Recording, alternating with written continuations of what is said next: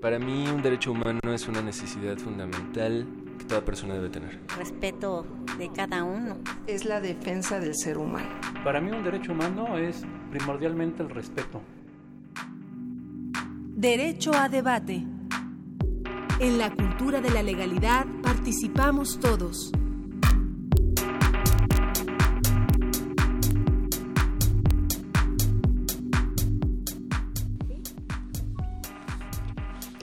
Hola, ¿qué tal? Muy buenos días. Como cada lunes les doy la más cordial bienvenida. Mi nombre es Diego Guerrero y estamos en Derecho a Debate. En la cultura de la legalidad participamos todos.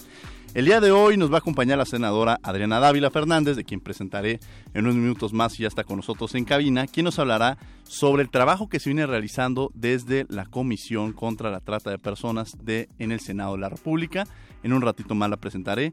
Y en la conducción el día de hoy me acompaña Estefanía Lopardo. Estudia Derecho en la Universidad Iberoamericana y actualmente realiza prácticas en la Suprema Corte de Justicia de la Nación.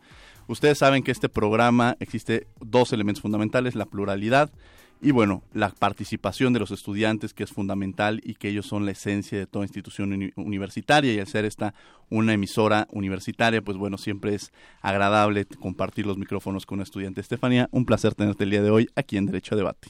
Muchas gracias. Y bueno, gracias a ti, Estefanía, por estar el día de nosotros, con nosotros el día de hoy. Y antes de empezar la entrevista y presentar a nuestra invitada el día de hoy, escuchemos las tus breves en derechos. ¿Qué pasó a lo largo de la semana en materia de derechos humanos? Escuchemos. Tus derechos en breve. Ha señalado que los derechos humanos en el estado de Zacatecas están siendo violentados a las personas que se encuentran sometidas a un proceso penal. El 7 de octubre, el Ombudsman Nacional, Luis Raúl González Pérez, envió a los nuevos gobernadores de Hidalgo y Zacatecas, respectivamente, sendos informes respecto del estado en que se encuentran los compromisos y obligaciones contraídos por los gobiernos de esas entidades federales ante la Comisión Nacional de los Derechos Humanos, a partir de los expedientes de queja y recomendaciones recibidas. La recomendación que emitió la Comisión Nacional de los Derechos Humanos hace aproximadamente mes y medio pues parece, resulta más bien que el gobierno del Estado de Hidalgo no la aceptó. El objetivo es el establecer un puente de comunicación y colaboración que dé lugar a buscar conjuntamente las mejores vías para el cumplimiento satisfactorio a las quejas recibidas y a las recomendaciones emitidas, cuyo cumplimiento abonará a la deuda de justicia frente a las personas que han sufrido vulneración de sus derechos humanos. El siglo XXI los sociólogos le han llamado el siglo de las migraciones. La expresión de hoy de esta población afrodescendiente en la frontera de Tijuana, Mexicali, es solamente la expresión de lo que vivimos en el mundo y lo que viven las migraciones hoy en el mundo, ¿verdad? Los migrantes, las migrantes no tienen cabida en ningún país. La Comisión Nacional de los Derechos Humanos solicitó a las Secretarías de Desarrollo Social, Gobernación y de Relaciones Exteriores la implementación de medidas cautelares adicionales a las demandas a otras instancias el pasado 15 de septiembre ante el incremento del flujo migratorio de personas provenientes del continente africano y de Haití que tienen como destino los Estados Unidos de América el cual ha rebasado la capacidad de albergues y recintos que ofrecen ayuda humanitaria en las ciudades de Tijuana y Mexicali, Baja California. Poner la alerta, ¿no? De que esto ya es sobre, sobre, ya, ya nos sobrepasó, sobre todo las asociaciones civiles que estábamos cubriendo en un principio esto. Ahorita ya nos sobrepasó y yo creo que ya los tres niveles tienen que ponerse de acuerdo para hacer un albergue. La CNDH solicita que dichas medidas estén en operación durante el tiempo que se requiera para evitar la consumación irreparable de hechos violatorios a los derechos humanos y pide a las autoridades de las tres instancias federales le informen sobre la aceptación de las medidas requeridas. Bienvenida Tijuana, bienvenida mi suerte, a mí me gusta verte. Sea un modelo educativo, además que no solamente sea el modelo educativo de la Secretaría de Educación Pública o del gobierno, sino que se convierta en el modelo educativo de todo México. No podíamos terminar de hacer las consultas del modelo educativo sin antes conocer la opinión de los niños y de los jóvenes de México.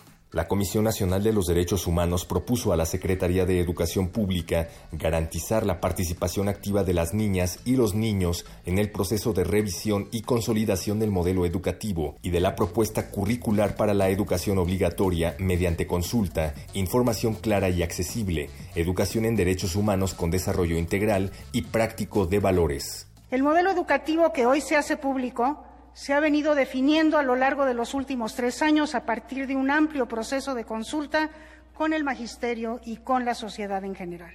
Hoy se presenta como una propuesta completa que integra los aportes anteriores, pero que sigue abierta a la discusión y a la consulta.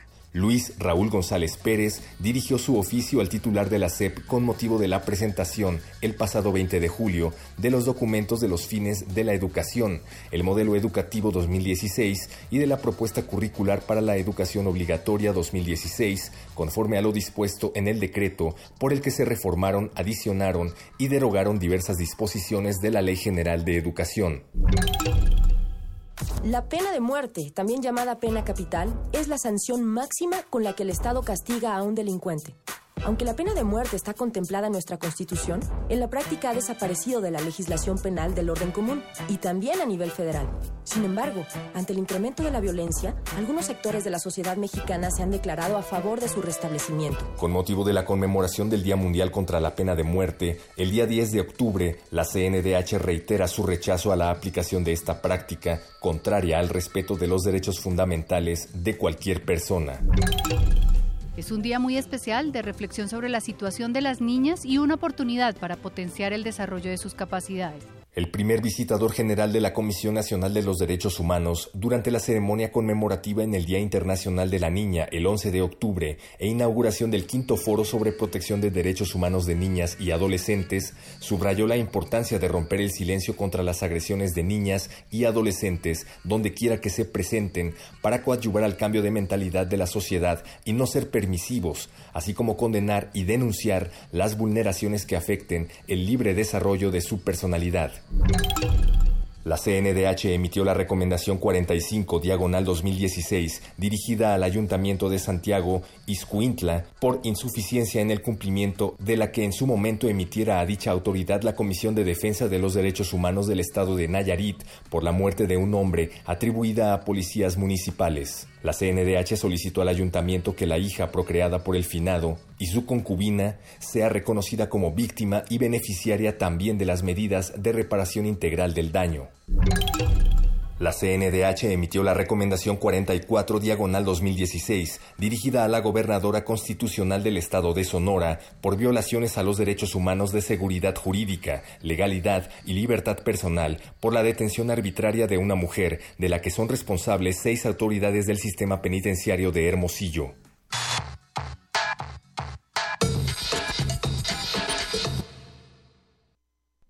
Bien, estas fueron las notas de la semana en materia de derechos humanos. Y bueno, como les habíamos comentado, el día de hoy vamos a hablar sobre uno de los de las situaciones más lamentables que se presenta en el mundo, en el país, eh, un tema que ha sido que lo vemos cotidianamente y a veces ni siquiera logramos percibirlo porque no logramos identificar la magnitud la magnitud de lo que representa el tema de trata de personas. Anteriormente en algún programa, en programas anteriores tuvimos aquí a Yuridia hablándonos sobre el tema de trata de personas, presentando la campaña de la Comisión Nacional de los Derechos Humanos.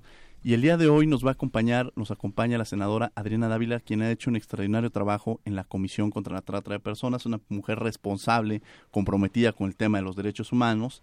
Eh, ha desempeñado los, los, distintos cargos en materia política, directora de Comunicación y Relaciones Públicas del Comité Directivo Estatal en Tlaxcala, coordinadora de proyectos de la Dirección de Relaciones Nacionales del Comité Ejecutivo Nacional del PAN, jefa de prensa de la Comisión de Radio, Televisión y Cinematografía de la Cámara de Diputados, candidata a diputada local por el Distrito 15, coordinadora estatal de la campaña de Felipe Calderón a la presidencia de la República del PAN, diputada federal eh, en la legislatura número 60 del 2006 al 2009, secretaria de vinculación con la sociedad del Comité Ejecutivo Nacional del PAN, candidata a gobernadora del estado de Tlaxcala por el PAN, directora de Relaciones Públicas de la Asociación Municipio de México, asesora del, secretario de Hacienda Ernesto Cordero Arroyo, coordinador nacional de enlace en la presidencia de la República y actualmente preside la Comisión contra la Trata de Personas y de una forma muy comprometida. Senadora, un placer tenerla el día de hoy aquí en Derecho a Debate. Muchas gracias, Diego, por la invitación. Para mí es un honor estar aquí con ustedes. Al contrario, senadora, y bueno, tocar un tema, como lo mencionábamos, tan complejo, tan difícil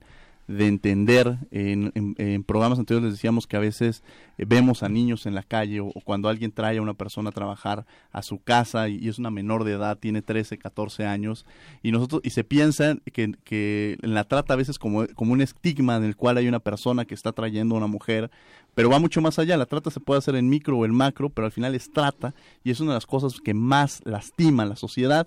Y bueno, el día de hoy le cedo la palabra a Estefanía Lopardo que me acompaña para que empecemos esta entrevista. Adelante, Estefanía. Diego, muchas gracias. Buenos días a todos. Bueno, yo le quisiera preguntar, senadora, si nos podría revelar y profundizar acerca de las inconsistencias de la ley vigente de atención a víctimas, así como las reformas pendientes a armonizar con los instrumentos internacionales. Bueno, eh, primero, eh, gracias, Yesenia, por por, acompañarme en este programa. Ambas somos nuevas en este programa, así es que agradecemos a y Diego. Les agradezco a las dos la invitación. Eh, comentarte que, son, que, con mucho gusto hablamos sobre reformas a la ley de víctimas, que evidentemente estamos por también ya discutirlas. Bueno, estamos discutiendo en el Senado. Tu servidora presentó iniciativa de modificación a la ley de víctimas, concretamente en lo que respecta a la Comisión Ejecutiva de Atención a Víctimas, en la eh, conformación del organismo, porque lamentablemente a cuatro años de prácticamente su funcionamiento o más bien de su entrada en vigor. estamos con muchas deficiencias para la reparación del daño. Traemos un organismo peleado entre sí eh, porque hay un organismo colegiado que no atiende con, eficiencia a las víctimas porque no logramos poner de acuerdo a quienes son los responsables de eh, reparar el daño que fue básicamente el modelo que debiera haber seguido una, una ley de víctimas. Pero hay una ley contra la trata de personas que es eh, justamente la parte en la que nosotros estamos planteando, que es una ley de naturaleza penal. Y yo quisiera justamente plantear ese, eh, gracias a la pregunta que tú me haces, Yesenia, yo puedo plantearte que es justamente parte de las dificultades que hemos tenido hoy con, eh, con la aplicación de la norma. Primero decir que hemos tenido tres ordenamientos, eh, dos ordenamientos jurídicos al respecto. Uno que fue una ley federal en el 2007 y una ley general en el 2012. Eh, ambas leyes con motivos y con propósitos me parece muy loables y muy nobles que tienen que ver justamente con atender un problema que en México era prácticamente invisible y que me parece que ambas cumplieron el propósito de visibilizar un delito en materia de trata de personas y yo em, creo que debo reconocer que esas cosas se lograron. Sin embargo, eh, justamente porque este es, el delito de trata de personas es un delito que tiene naturaleza, por, por ser un delito, tiene naturaleza a veces de carácter federal y, en, y una gran parte de las veces del delito del fuero común. Es decir, que no todo tiene que ver con delincuencia organizada. Esa es la primera confusión que tenemos. Todo el mundo cuando habla de trata de personas piensa que la trata de personas es eh, delincuencia organizada forzosamente. Sí hay trata de personas en donde la delincuencia eh, organizada participa y eso va al ámbito eh, federal que es la PGR. Pero también hay trata de personas en donde son delitos del fuero común que tienen que venir justamente con las procuradurías estatales. De ahí la importancia de que en el 2012 se hiciera una ley en materia, eh, una ley general que adoptaran las entidades federativas y que estableciera las condiciones generales de cómo poder combatir este delito también entiendo y debo reconocer que se reconoce eh, en el caso concreto de la ley general un componente adicional que es castigar la explotación, lo cual no me parece malo. Sin embargo, en el artículo 73 constitucional, en las diversas modificaciones que, que ha sufrido, el, ese artículo que mandata para qué está facultado el Congreso, el Congreso de la Unión, que es Cámara de Diputados y Cámara de Senadores, nos define concretamente que para caso de, de, de ambas cámaras estamos facultados para legislar en materia de trata personas, secuestro, recientemente, hace dos años, en materia de víctimas, que es justamente por eso hacer también una ley general en materia de víctimas. De tal manera que eh, nosotros solo podemos legislar en materia del delito de trata de personas.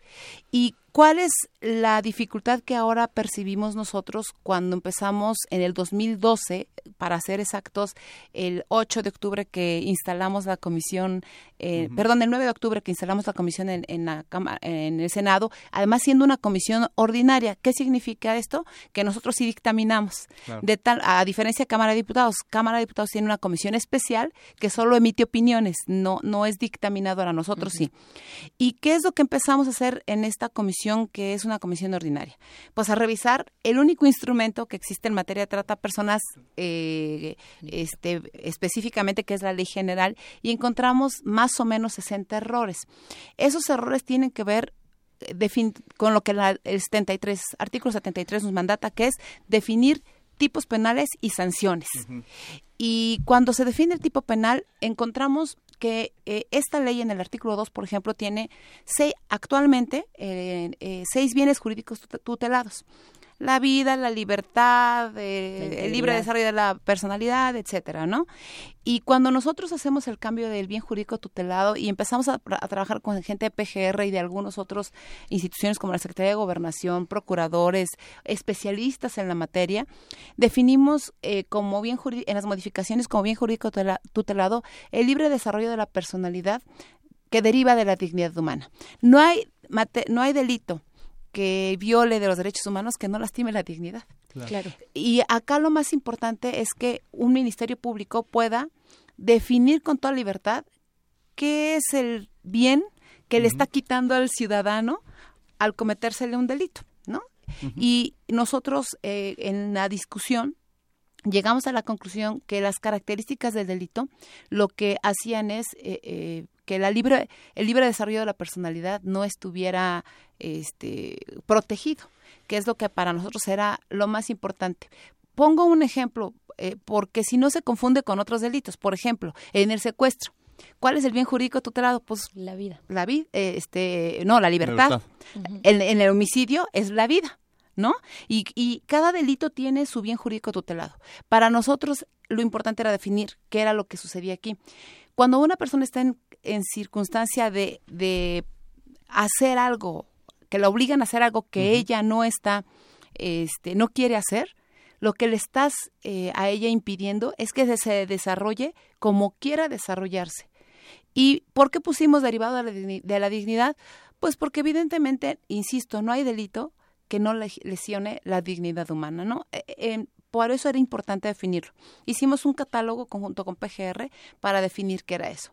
Una vez que establecimos ese bien jurídico tutelado, nos fuimos al artículo 10, que es el artículo que define el tipo penal, es decir, cómo un ministerio público puede probar primero que alguien, al, al ser eh, víctima de un delito de trata, se le está quitando este bien eh, jurídico que, que, está tutelado y en el, en el artículo 10 cómo se debe castigar y qué elementos el Ministerio Público y los ministeriales al hacer el proceso de investigación y de trabajo de inteligencia tienen que eh, acreditar para saber si alguien es tratante. El actual, eh, la actual redacción de la ley establece dos condiciones establece, por supuesto, la conducta del delincuente, ¿no? Que es a quien engancha, traslada, retiene, capta, en fin, consigue para sí o para otra persona, ¿no? Entrega este, a otra persona. Eh, y luego tiene el fin, que es la explotación. Cosa que, reiteramos, no estamos en contra porque evidentemente eh, la explotación es uno de los fines de la trata de personas, pero la, la, explotación en sí no es trata de personas. Tiene que cumplirse un siguiente elemento que el protocolo de Palermo establece y que el artículo 10 hoy no tiene, que son los medios comisivos. Y los medios comisivos, ¿qué es? si ya tenemos la conducta del delincuente, que es alguien que consigue, que capta, que engancha, que traslada, que retiene, etcétera, pues ahora necesitamos saber cómo lo hace ¿Cómo un delincuente comete todo eso con el fin de explotar a una víctima? Ah, bueno, pues a través del engaño, de la seducción, del abuso de autoridad, del eh, abuso de una situación de vulnerabilidad, en fin, una serie de, de la seducción, por ejemplo, en materia de explotación eh, sexual, ¿no? Este, y el tercer elemento que son fines de explotación. ¿Qué es lo que nosotros intentamos hacer con estas modificaciones? Pues que el público que nos está escuchando es que podamos castigar la trata de personas sin que necesariamente se llegue a la explotación, es decir, evitar la explotación, que para nosotros eh, es el elemento indispensable que el protocolo de Palermo utilizó cuando 40 países se sentaron, discutieron sobre el tema de trata de personas y encontramos ejemplos en el mundo. No voy a, bueno, sí voy a hablar de eso porque es un tema muy conocido. Por ejemplo, Nike, cuando en algún momento tuvo esta denuncia por estar usando trabajo infantil, ¿no? Este, para poder hacer este, sus productos, ¿no? Este, e, eso es, eso es, eso es terrible. Pero tenía que haber un proceso de enganche, de traslado, de retención, de etcétera, a través de un engaño este o a través del uso de la fuerza, en fin, una serie de cosas. O eh, casos muy eh, visibles que tenemos en el Distrito Federal, por ejemplo, como eh, Casitas del Sur, que es uno de los más emblemáticos, en donde evidentemente había una asociación de tipo religioso que llegó de de eh, Colombia, se estableció en Quintana Roo. De Quintana Roo tuvo una serie de denuncias, mucha sociedad civil, incluso legisladores participaron para que esa asociación se saliera de Quintana Roo por lo que estaba haciendo. Se vinieron al Distrito Federal, se instalaron en el DF y luego como un albergue en apariencia de buena voluntad y bondad para recibir y captar a pequeños, a niños de familias vulnerables, es decir, abusaban de la situación de vulnerabilidad de una familia que vivía en pobreza y le decían, yo te cuido a tu hijo, ven, este, yo te lo tengo, mira acá no le va a faltar absolutamente nada. Y luego esos niños eran, eran explotados, vendidos este, para adopción ilegal entregados a familias en el extranjero. Tenemos una sola persona en la cárcel, por ejemplo, por esas cosas. Entonces, ¿qué es lo que pretendíamos nosotros? ¿Qué es lo que pretendemos con las modificaciones? Que el delito quede perfectamente establecido, que quede claro, que no haya confusión y que entonces se evite estigmatizar ciertas acciones, ciertos lugares, ciertas cosas que eh, impiden que el combate que el combate al delito sea eficiente porque entonces la Procuración de Justicia, concretamente las Procuradurías de los Estados, especialmente, debo reconocer que en PGR tenemos gente muy experta y yo siempre lo he, reconocido, soy una, una militante de un partido distinto al gobierno actual, pero me parece que en materia de derechos humanos tenemos que ser todos los actores políticos sumamente responsables en hacer acusaciones o lanzarlas al vapor simplemente por lanzarlas. Y, pero en el caso de PGR sí hay casos de éxito que se han logrado establecer en donde se comprueba la trata de personas eh, incluso en donde han sido extraditados eh, personajes a Estados Unidos porque eh, en la mayor parte de los países, aunque se diga que no, los medios comisivos están incluidos porque todos los ordenamientos legales tienen eh, que acercarse a los eh, a lo que nosotros como México firmamos en los acuerdos con la Organización de Naciones Unidas que son los protocolos que son los acuerdos etcétera no entonces uno de los acuerdos que, que firmamos fue el protocolo de Palermo como país y ahí establecimos que los medios comisivos son fundamentales. Y que incluso me atrevería a citar eh, lo, para entender este este concepto que ya nos ha referido mucho la senadora eh, para los fines del protocolo que ya mencionaba de, Palermo, se entenderá de trata de personas la captación, el transporte, el traslado, la acogida o la recepción de personas recurriendo a la amenaza o al uso de, de, fuerzas u otras coacciones, el rapto, el fraude, el engaño, el abuso de poder de una situación de vulnerabilidad, como también lo menciona la senadora, o en la concesión o recepción de pagos o beneficios para obtener el consentimiento de una persona que tenga autoridad sobre otra con fines de explotación. Con fines. Y ese, ese, es uno de los elementos que parecería que van de la mano, ¿no? Van, eh, generalmente la explotación, la trata muchas veces son aquellos que, que, inducen, que llevan a esta persona para que posteriormente se haga la explotación, pero la trata se vuelve un concepto mucho más amplio. Es correcto. Y a mí me gustaría retomar algo eh, que mencionaba ahorita la senadora sobre este trabajo que, que se ha venido realizando con la Procuraduría General de la República. Yo en programas anteriores decía que yo me he vuelto muy feminista, sobre todo en el Senado de la República. Tuvimos aquí también a la senadora Angélica de la Ah, Peña y han tenido excelente. un gran trabajo cuando estaba la propia procuradora. este, Arely Gómez. Arely Gómez. Sí. Entonces, era, es una comisión, y ahí siempre lo he dicho, muy activa, con una gran participación, con una gran sensibilidad, pero las grandes mujeres que están ahí al frente han sabido luchar y mantener con un objetivo real, que es el tema de los derechos humanos, entonces pues aprovechamos también el foro para hacerlo. Platicamos sobre este, esta gran diferencia que pudiéramos llegar a entender sobre trata y explotación. ¿no? Me gustaría que abundara más sobre esto y quizá nos pusiera algunos ejemplos que pudiéramos entender para que el público a veces eh, logre, logre entender esta gran diferencia que se puede llegar a generar. ¿no? Va- vamos a hacer un, un, un- un ejemplo del mismo, en, el mismo tenor para que podamos diferenciar cuándo hay trata y cuándo no la hay.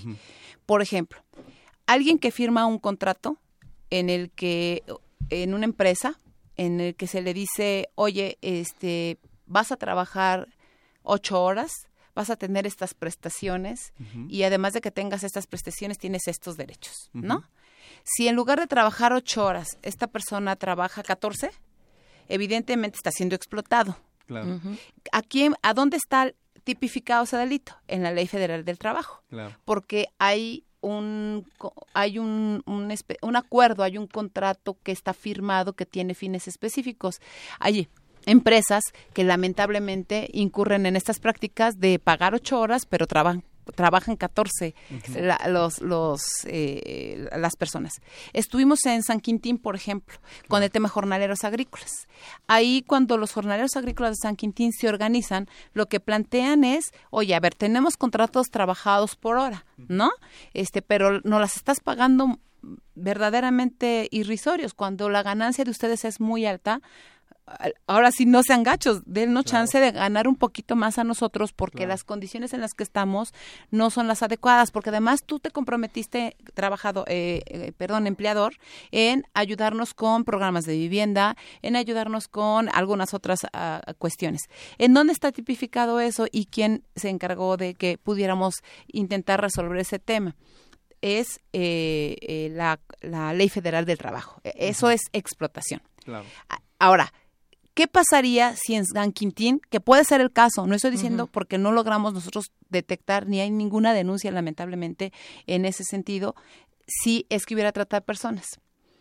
Varias componentes. El primero es que alguien con engaños, es decir, este, hubiera sido captado, hubiera sido retenido, hubiera sido trasladado, entregado y llevado allá a San Quintín en todo este proceso y que a través de la fuerza, a través del abuso de su situación de pobreza, que es una situación de vulnerabilidad, con engaños, este haya sido entregado ahí y que cuando llegue ahí esté en condición de esclavitud, no reciba pago, nadie sepa que está ahí, viva en condiciones verdaderamente complicadas y e- el pago que él debiera recibir lo está recibiendo otra persona por él.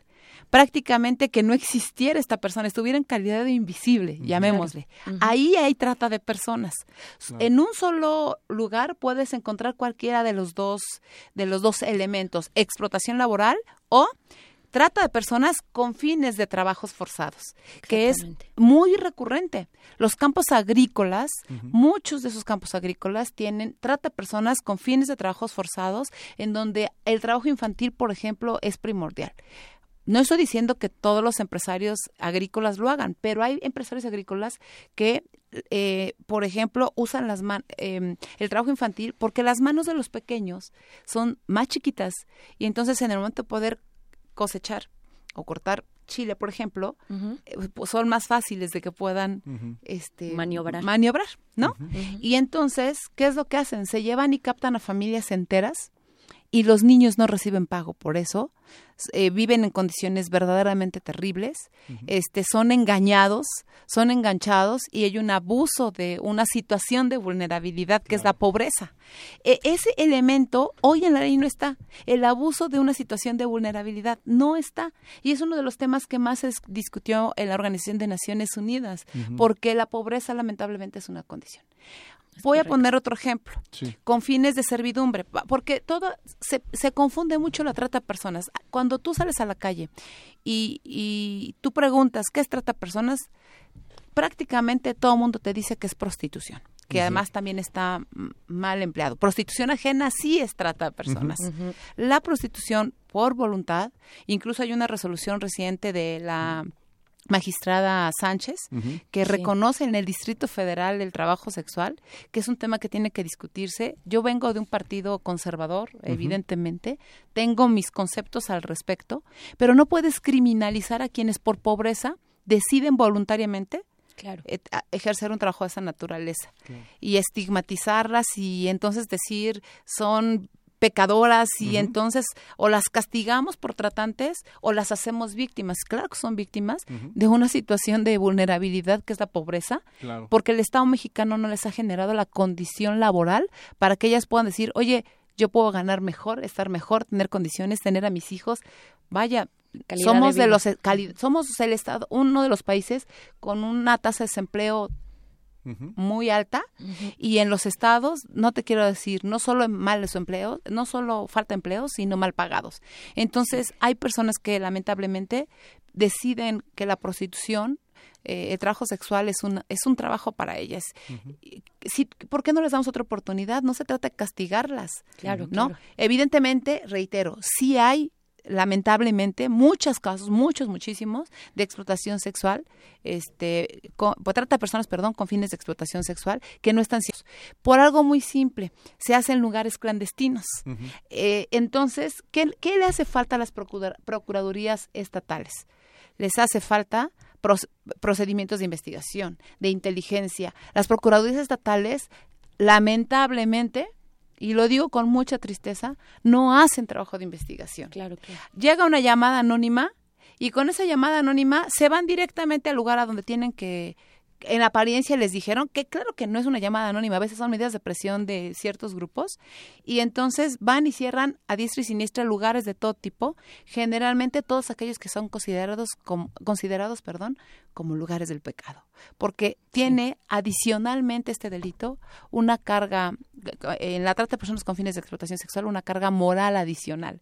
Entonces, hay un estigma terrible que tenemos que empezar a definir y combatir reitero, en lo personal, yo soy una madre de familia, tengo, tengo una hija de 13 años, yo quiero que mi hija tenga mejores oportunidades, quiero que ella estudie, quiero que ella eh, sea una profesionista y que mm, no me gustaría que se dedicara a esto. Claro, Por supuesto que tengo que buscar que las condiciones de mi hija sean mejores. El Estado mexicano tiene que proveer de las herramientas para que las mujeres y los hombres este, puedan tener esas oportunidades. Y lamentablemente, pues no lo estamos haciendo. Entonces, hay, hay que diferenciar muy, muy, muy bien que, que son cosas que van de la mano, pero son cosas distintas. Entonces, no puedes castigar solo por castigar para tener en tu número este estadístico, que además las estadísticas son bastante yo diría engañosas porque no tenemos un sistema real de información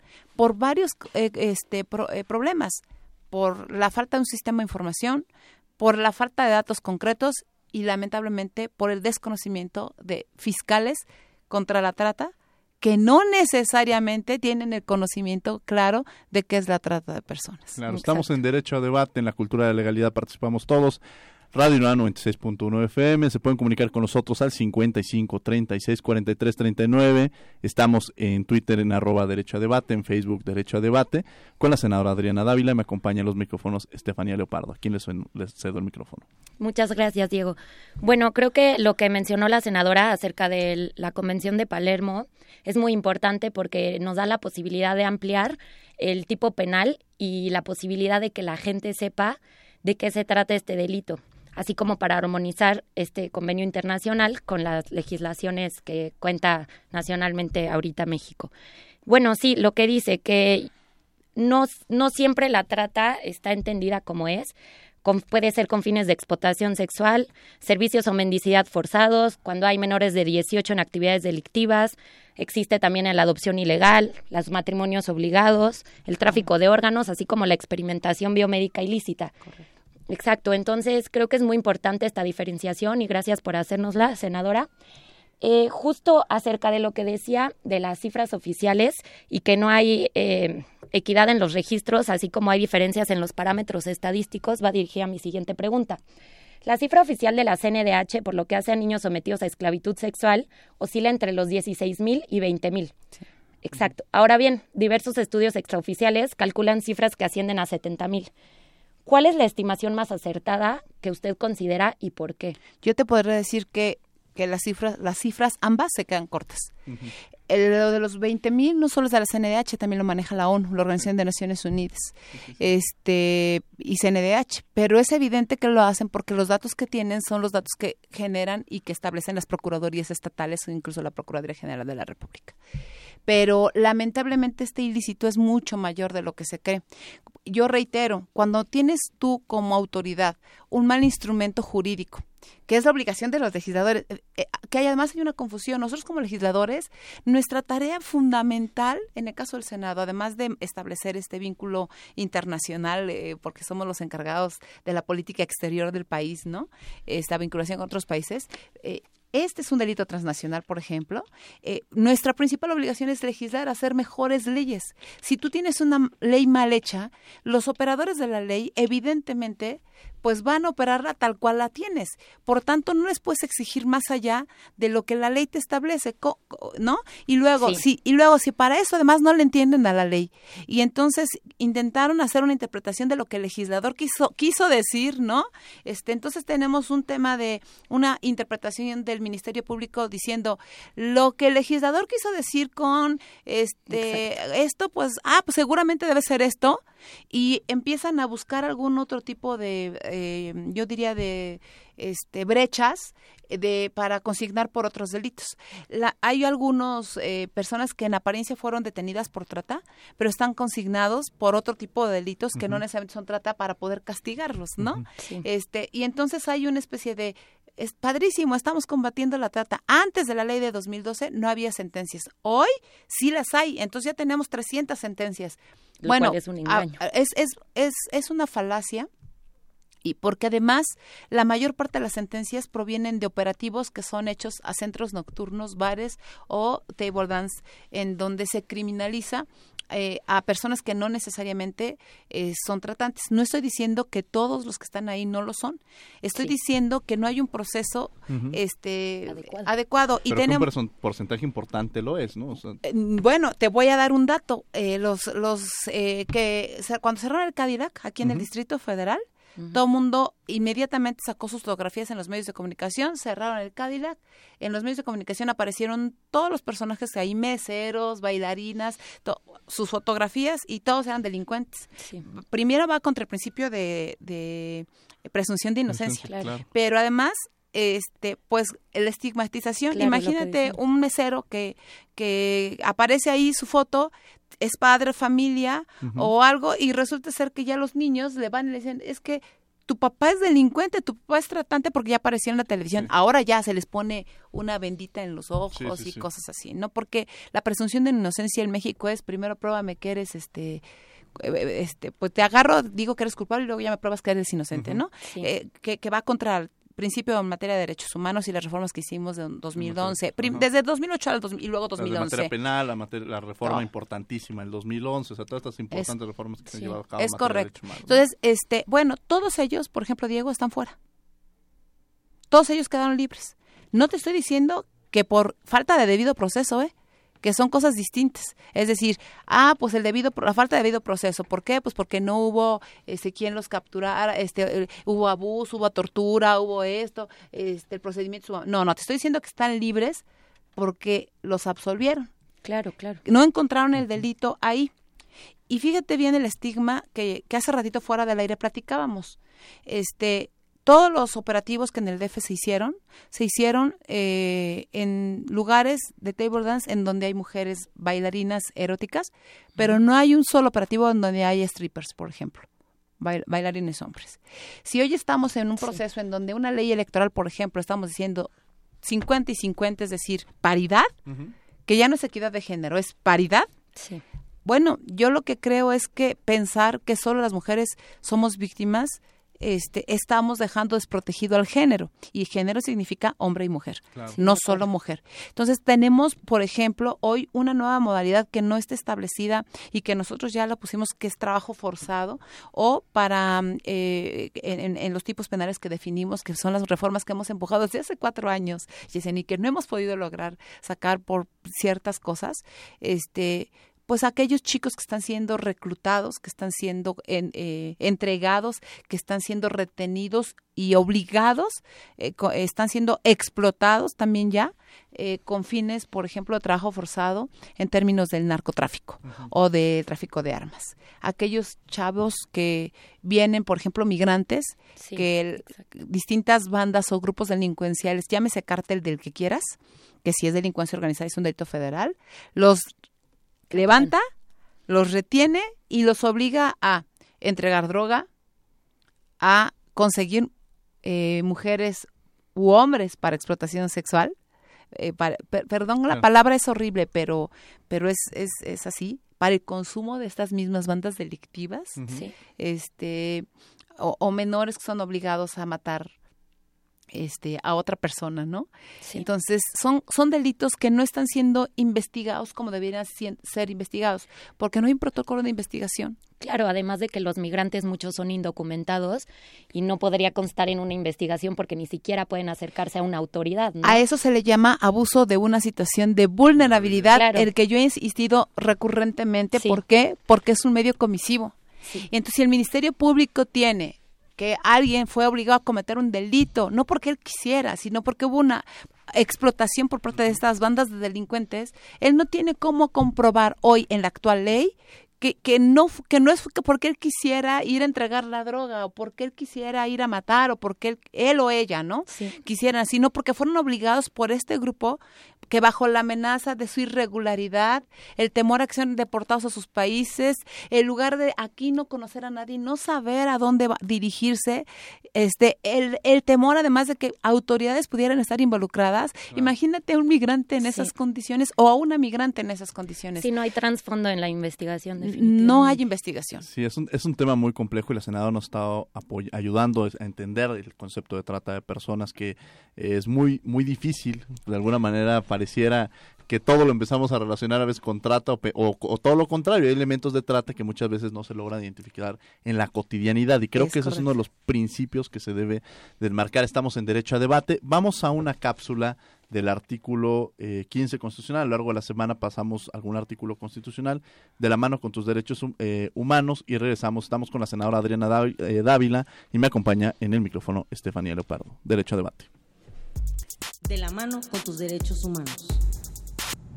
Hola, ¿qué tal? Nuevamente en esta cápsula de la mano con tus derechos humanos dentro del programa Derecho a Debate que se transmite todos los lunes por Radio UNAM. Vamos a abordar un artículo constitucional que contiene un derecho humano de seguridad jurídica, el artículo 15 constitucional.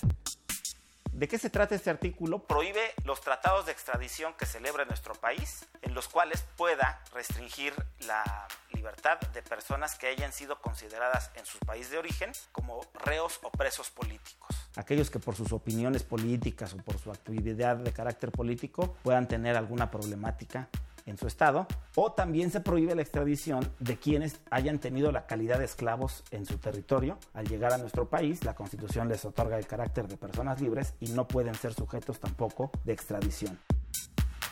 La extradición es un acuerdo que se celebra entre dos o más países que permite pasar a una persona sujeta a proceso penal de un país a otro. El artículo 15 también prohíbe cualquier tipo de tratado que celebre nuestro país en el que se restrinjan o vulneren los derechos humanos de las personas. Este artículo nos da a todos la seguridad jurídica de que no podemos ser tratados de una manera que altere nuestra seguridad y nuestra certeza en los actos de autoridad, en los tratos que celebra con otros países. La prohibición de la extradición en estas condiciones da certeza y seguridad jurídica a los extranjeros que lleguen al territorio nacional con el carácter de presos políticos o de esclavos.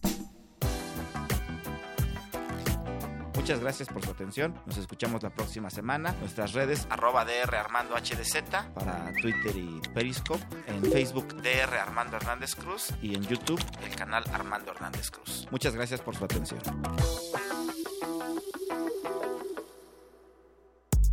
de la mano con tus derechos humanos. Estamos de regreso en Derecho a Debate, en la cultura de la, legalidad, de la legalidad participamos todos. Estamos hablando de un tema lastimoso para la sociedad en su conjunto, sobre todo en México, el tema de, de la trata de personas y estamos con una mujer experta que además ha trabajado en el tema en, contra de, este, de la trata de personas desde las diversas trincheras y en la que ahorita se encuentra, que es el Senado de la República. Y el día de hoy me acompaña en la conducción la estudiante Estefanía Leopardo, a quien también agradezco que nos acompañe. Eh, senadora, precisamente eh, se ha estigmatizado en muchos aspectos y uno que, que considero, y usted siempre ha sido promotora, defensora, de los tlaxcaltecas. Usted Sí. trae muy arraigado, sé en Sí. que defiende mucho su tierras y defiende Sí, mucho a su mucho gente, es, es la senadora este, Adriana Dávila, y precisamente se han estigmatizado en su tierra, que la trata de personas es el estado prácticamente donde más se genera, donde casi, casi... Eh, ¿Qué piensa al respecto? ¿Qué, ¿Qué sentimiento le genera? Y además, pues el tema también de, de reforzar y defender a, a esta, a esta tierra que es suya que tanto quiere. Ah, primero debo decirte que efectivamente yo amo mi tierra. Es, es un lugar maravilloso, es un estado muy pequeño, muy olvidado, Diego, muy, muy pobre. Es un estado en donde prácticamente a nadie le importa.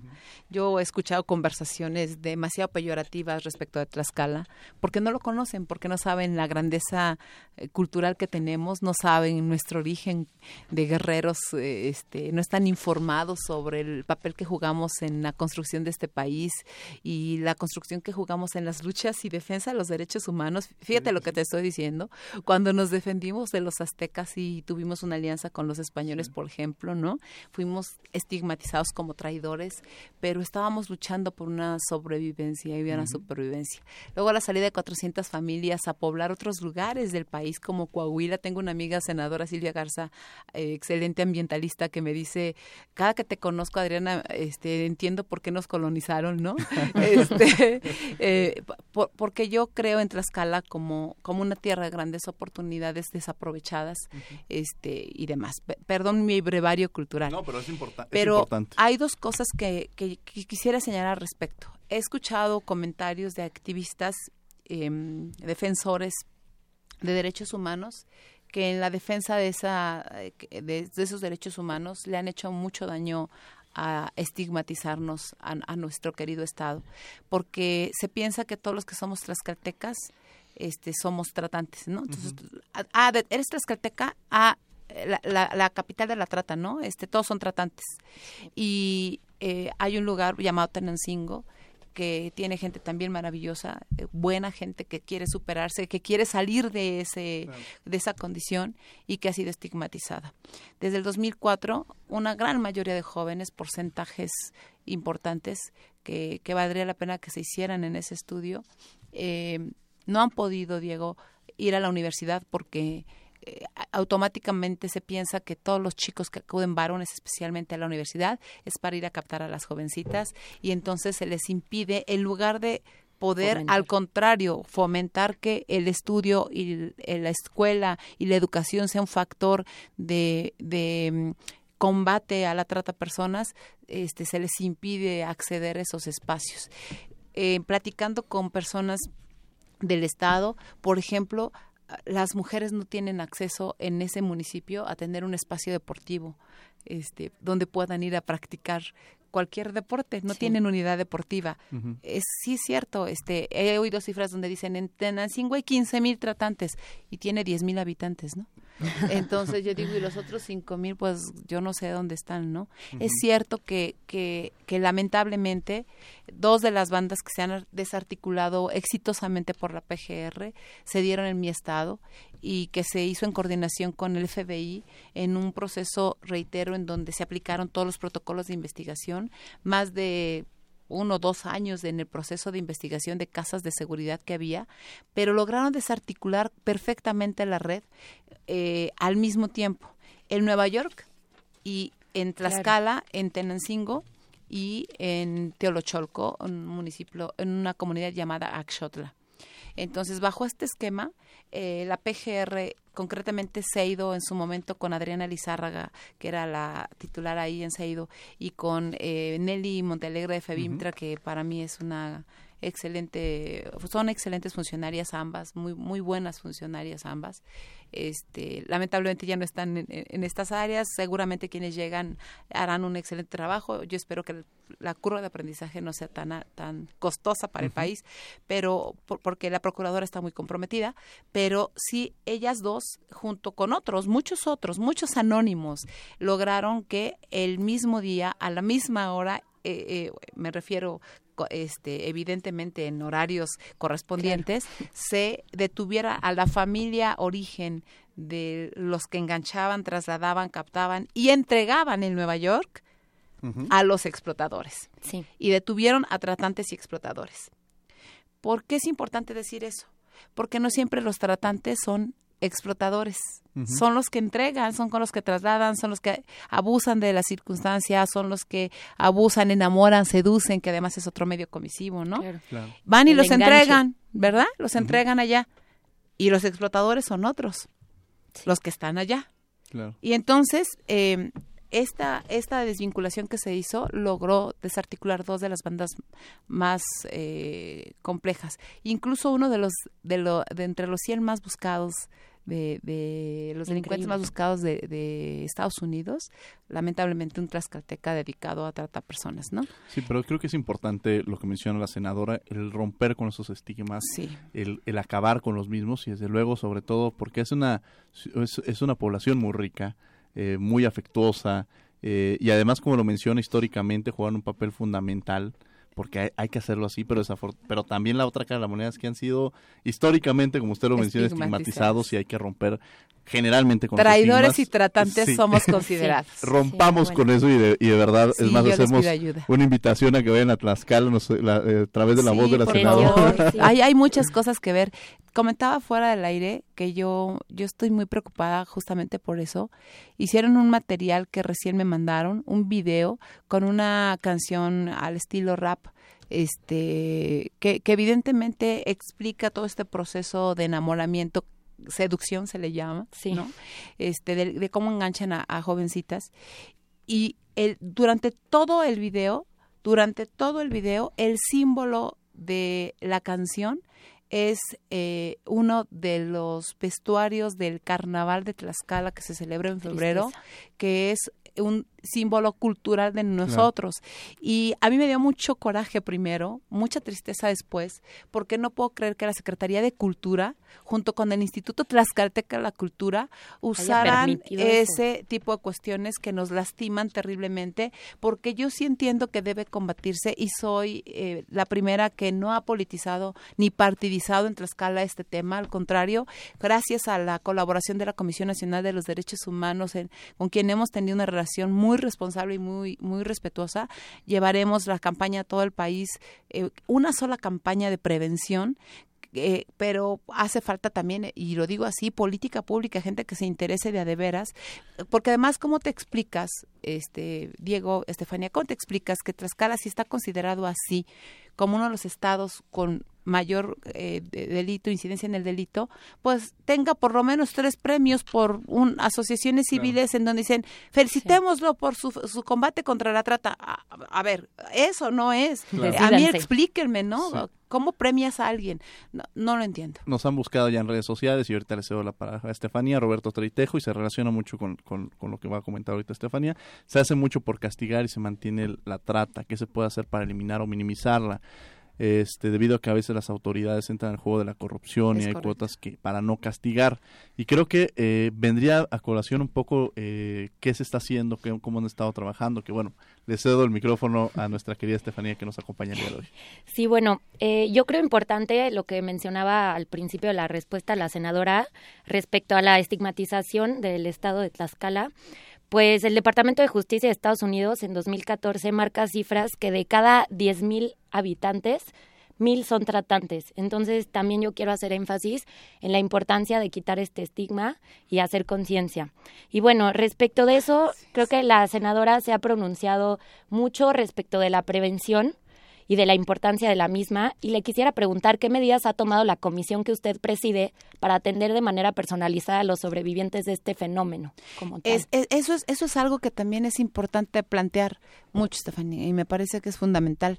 Nosotros somos una comisión legislativa, que es nuestra obligación hacer evidentemente eh, un trabajo de perfeccionar el marco jurídico que permita castigar el delito que va ligado con esta pregunta que nos está haciendo Es bueno Roberto, Rey Trejo, a través sí, de Twitter. Sí, Roberto, decirte que, que es eh, nosotros tenemos que buscar que el instrumento jurídico castigue el delito cuando ya se cometió.